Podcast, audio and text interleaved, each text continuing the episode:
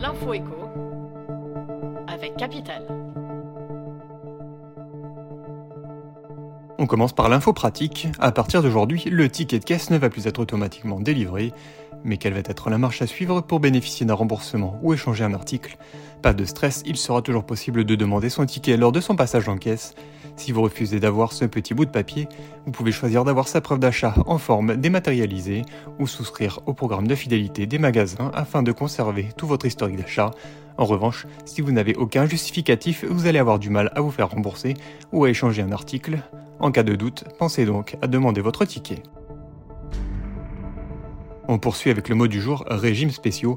Les décrets signant la fin de plusieurs régimes spéciaux de retraite comme celui de la RATP ou des industries électriques et gazières ont été publiés ce dimanche 30 juillet. À partir du 1er septembre, ils n'existeront plus pour les nouveaux arrivants. Ces régimes ne sont pas totalement enterrés puisque les agents qui y sont déjà y resteront. Mais comme les salariés du privé, ils verront leur âge légal reporté de 2 ans avec un calendrier décalé. Retrouvez tous les détails de cette mesure sur capital.fr.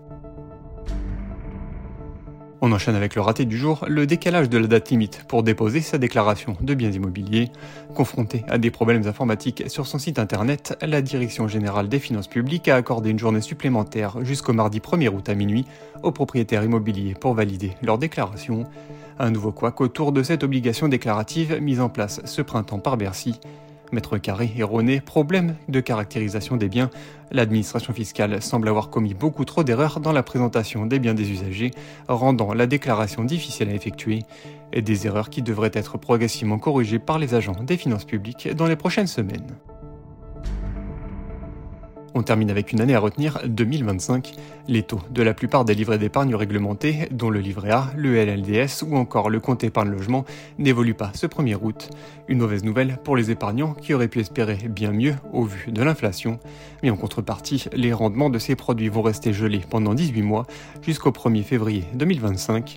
Un coup de pouce bienvenu pour les détenteurs d'un livret A car sa rémunération maintenue à 3% en 2024 devrait largement excéder la hausse des prix attendue aux alentours de 2% sur l'année qui vient. C'était l'info écho avec Capital.